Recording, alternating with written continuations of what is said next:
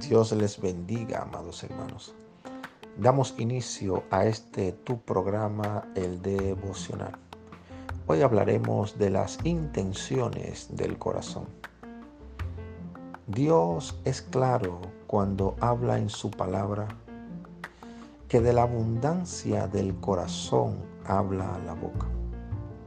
Los fariseos en los tiempos de Jesús tenían un conocimiento extraordinario de la ley de Moisés o las escrituras del Pentateuco.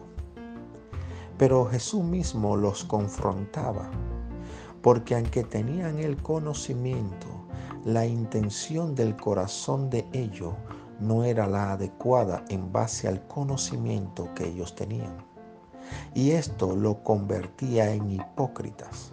Por eso Jesús en varias ocasiones no solo le llamó hipócrita, sino que le llamó hijos de Satanás. La intención de nuestro corazón es lo que vale delante de Dios.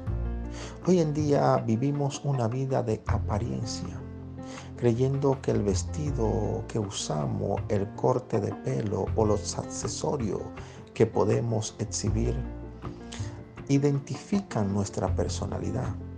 Y esto es un error y un engaño del enemigo. Cuando el profeta Samuel fue a ungir a David, Dios le dijo, no mire la apariencia, mira el corazón, porque esto es lo que yo miro. Muchas personas no han entendido que aunque le den al hermano de comer, no quiere decir que están agradando a Dios.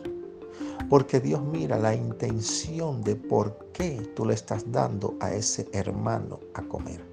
Si es para subirlo en las redes sociales y darte publicidad de que estás haciendo la obra de Dios, o es realmente porque tienes amor en tu corazón hacia el prójimo. Dios ve las intenciones de nuestros corazones. Así que guardemos nuestro corazón de intenciones vanas que realmente nos llevan al error y a la perdición. Y no seamos hipócritas. Deseamos que Dios use nuestras vidas, entonces debemos trabajar en las intenciones de por qué queremos que Él use nuestras vidas.